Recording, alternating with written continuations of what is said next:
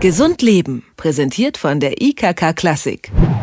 Ich weiß ja nicht, wie es Ihnen geht, aber bei vielen Talentshows zum Beispiel im Fernsehen muss ich relativ schnell wieder wegschalten, weil ich alles unglaublich peinlich finde. Auf Partys kann man manchmal auch gar nicht so richtig hinschauen, wenn jemand einen ganz besonders eigenartigen Tanzstil hat oder der Klassiker, jemand benimmt sich in einer Situation ganz offensichtlich daneben, dann heißt es Fremdschämen. Aber warum sind wir eigentlich peinlich berührt, wenn sich jemand anderes blamiert. Vor einigen Jahren gab es noch nicht mal diesen Begriff äh, Fremdschämen. Erst seit 2009 gibt es das Wort Fremdschämen auch im Duden. Woher kommt dieses Gefühl? Diese Frage gebe ich einfach mal weiter an Peter Walschburger. Er lehrt im Fachbereich Erziehungswissenschaft und Psychologie an der FU Berlin. Schönen guten Tag, Herr Walschburger. Guten Tag, Frau Helfers.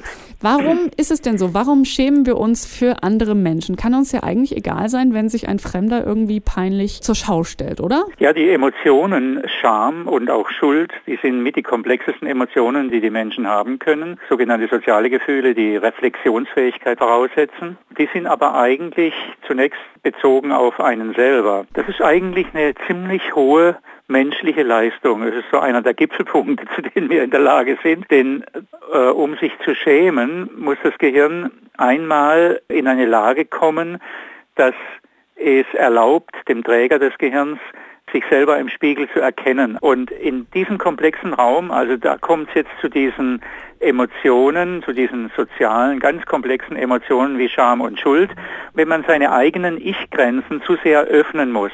Das kann auch angewendet werden, wenn man Beobachter ist der Peinlichkeiten im Verhalten anderer Menschen. Wenn die Grundbedingungen eines reflexiven Verhältnisses auf die eigene Identität, auf das eigene Ich und auf Verhaltensweisen der anderen, die man auch beurteilt unter den eigenen Wertvorstellungen. Wenn das alles möglich ist, dann sind die Bedingungen gegeben, um sich fremd zu schämen. Wenn ich es richtig ja. verstanden habe, ist es dann tatsächlich so, dass ich dann eigentlich eine Emotion empfinde, von der ich annehme, dass der andere sie eigentlich haben müsste, selbst wenn der sich in der Situation selber vielleicht gar nicht schämt. Ist das richtig? Ja, da muss man sich dann wundern, dass der andere nicht peinlich berührt wird, vorher sozusagen die Fliege macht und, und schnell aus der Szene verschwindet. Ja. Gibt es denn auch Menschen, die dieses Gefühl überhaupt nicht entwickeln oder wo es nicht so stark ausgeprägt ist oder ja. gibt es da keine Unterschiede? Also es gibt äh, sehr, sehr große Unterschiede, sowohl in der Schamlosigkeit als auch im Schamempfinden, als auch bestimmt im Fremdschämen, ganz, ganz sicherlich. Also diejenigen, über die wir uns fremdschämen, das ist ja eigentlich offenkundig, das sind offenbar die, die auch nicht so arg viel Scham empfinden. Zumindest ist die Scham überdeckt, also weil sie vielleicht äh, in einem Casting oder in einem irgendwie sonstigen Verführungskontext gar nicht merken, wie peinlich es ist, was sie jetzt machen, nicht? weil sie vielleicht keine sehr große Selbstaufmerksamkeit haben. Wenn Sie sich jetzt vorstellen, dass jemand ein niedriges Reflexionsniveau im Sinne des Mitfühlens, des sich Einfühlens und dieser Verbindung von Reflexion, von Denken über sich selbst, Reflexion mit gefühlshaften Wertvorstellungen. Wenn das einer, ein Beobachter ganz stark entwickelt hat und der zu Beobachtende hat es fast gar nicht entwickelt, dann haben Sie so eine Fremdschämen-Situation und Eigenschaften sind sehr, sehr stark unterschiedlich verteilt zwischen Menschen. Ich frage mich, ob es nicht auch äh, neben diesen kulturellen Umständen und vielleicht auch einer Typfrage äh, manchmal ein bisschen altersabhängig ist. Also man hört ja ganz oft äh, zum Beispiel bei Teenagern ähm, dieses Mama, du bist total peinlich. Ähm, ja. Also gibt es auch Lebensphasen, wo man vielleicht ein verstärktes Schamgefühl Absolut. hat? Absolut.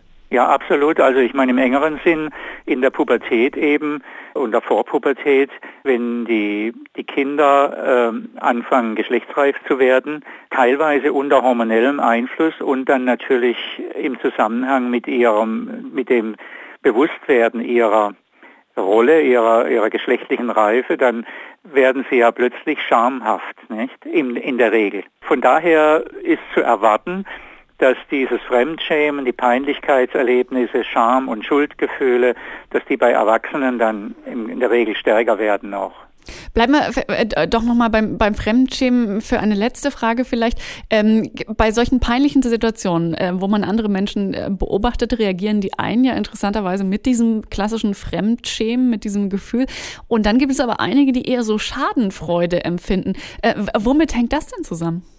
Ja, im Grunde ist das äh, auch ein verwandter Mechanismus. Die, diese Kerneigenschaften als Wesen, die von Natur aus sozial sind, gehört diese Ausreifung des Mitgefühls, der Empathiefähigkeit. Und das ist nicht zu verwechseln mit bloßer Gefühlsansteckung. Diese Empathiefähigkeit, die einerseits eine eigene Ich-Empfindung zu bewahren, also dass ich mich in einem sozialen Kontext als unterschieden von dem zu beobachtenden und peinlich sich aufführenden Mitmenschen betrachte und dass ich trotzdem mich in ihn hineinversetzen kann. Das ist ja die Konstellation. Und dieses Mitgefühl zu haben, kann jetzt bedeuten, dass man entweder sich fremdschämt, es kann auch bedeuten, dass man Mitleid hat, es kann aber auch dazu benutzt werden, in einer perfiden Weise, ihn praktisch genau an dieser Schwäche zu packen. Und eine Version, eine etwas harmlosere Version, da gibt es noch schlimmere, die ist eben diese wenn man sich lustig macht dann über ihn. Ne? Das ist eine relativ primitive, einfache Emotion, aber sie erfordert auch eine Fähigkeit, sich in den anderen hineinzuversetzen, über eine Grenze hinweg, dass ich also weiß, ich bin es nicht, es ist der andere, aber ich kann sehen, der hat jetzt etwas gemacht, wenn ich in seiner Situation wäre, da würde ich mich ganz schön schämen. Ne? Und dann kann man ihn im Grunde auslachen, das ist eine primitive Art von Witz. Das sind alles solche Formen zu spielen, mit diesen empathischen Fähigkeiten. Es kann, wie gesagt, also auch negativ verwendet werden. Menschliche Emotionen sind ein absolut komplexes Feld und über das Phänomen des Fremdschämens habe ich mich mit Peter Walschburger von der FU Berlin unterhalten. Vielen herzlichen Dank für das Gespräch. Gerne. Gesund Leben, präsentiert von der IKK Klassik, gibt es auch zum Nachhören als Podcast.